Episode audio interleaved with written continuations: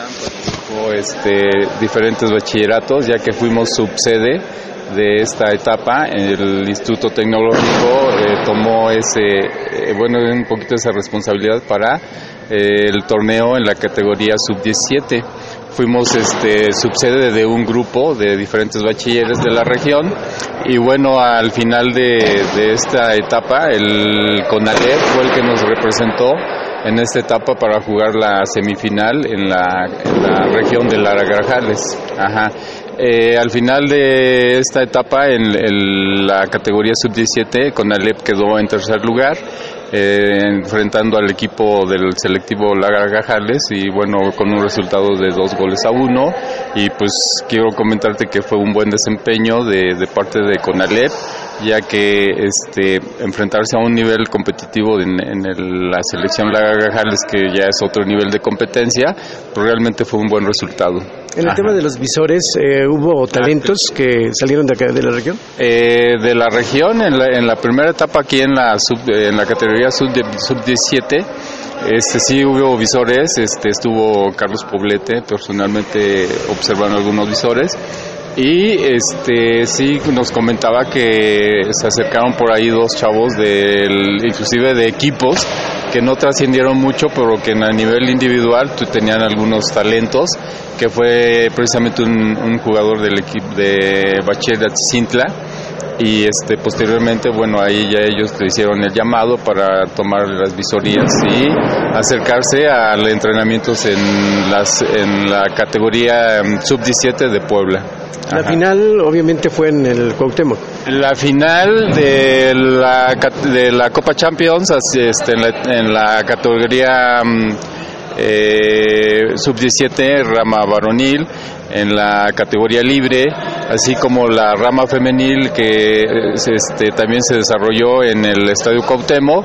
Este, pues ahí el campeón de esta, de esta etapa fue el, el representativo de Lara Grajales. Obviamente aquí quiero comentarte que el- la convocatoria este, incluía eh, exjugadores profesionales y pues ellos tuvieron este, esa participación y pues sí se, se reflejó relativamente en el desempeño de los del, del selectivo de Lara Grajales ya que tuvo un buen nivel de competencia. Entonces este creo que este en la categoría eh, femenil pues fue el tecnológico de Puebla el campeón.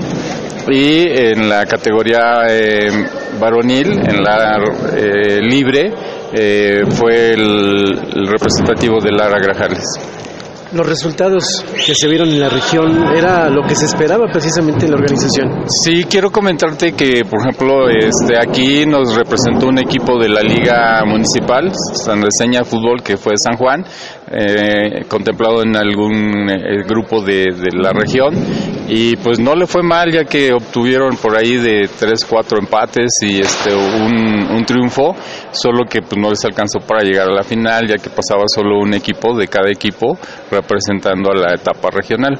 El TEC de Ciudad Cerdán este, también estuvimos participando.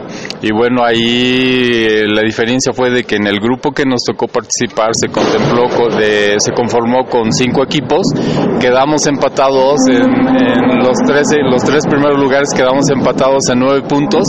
Y bueno, ahí la diferencia fueron los goles, lo que nos dejó a nosotros, este, no nos permitió pasar a la siguiente etapa, pero se realizó un- una buena competencia.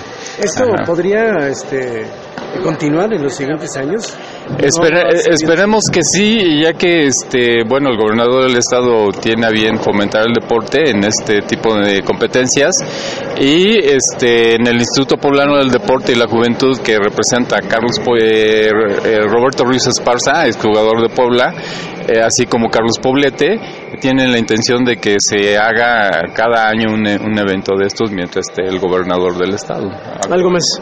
No, pues este, de momento eh, eh, nosotros como Instituto Tecnológico y a través de las indicaciones del contador, este, pues es director general del instituto, este, estamos ahorita fomentando muchas de las actividades deportivas, como la que acaba de terminar hace un momento, y bueno, pues invitarlos a en, en- lo en posterior a las actividades de verano, de las actividades de los cursos de verano, a las actividades este, deportivas que en el semestre agosto-diciembre también vamos a, realizar en el instituto. Entonces, estar pendiente de todas las convocatorias que, vamos posteriormente a, publicar y pues invitarlos, invitarlos a hacer deporte. Ok, te agradezco no, no hay de qué, gracias.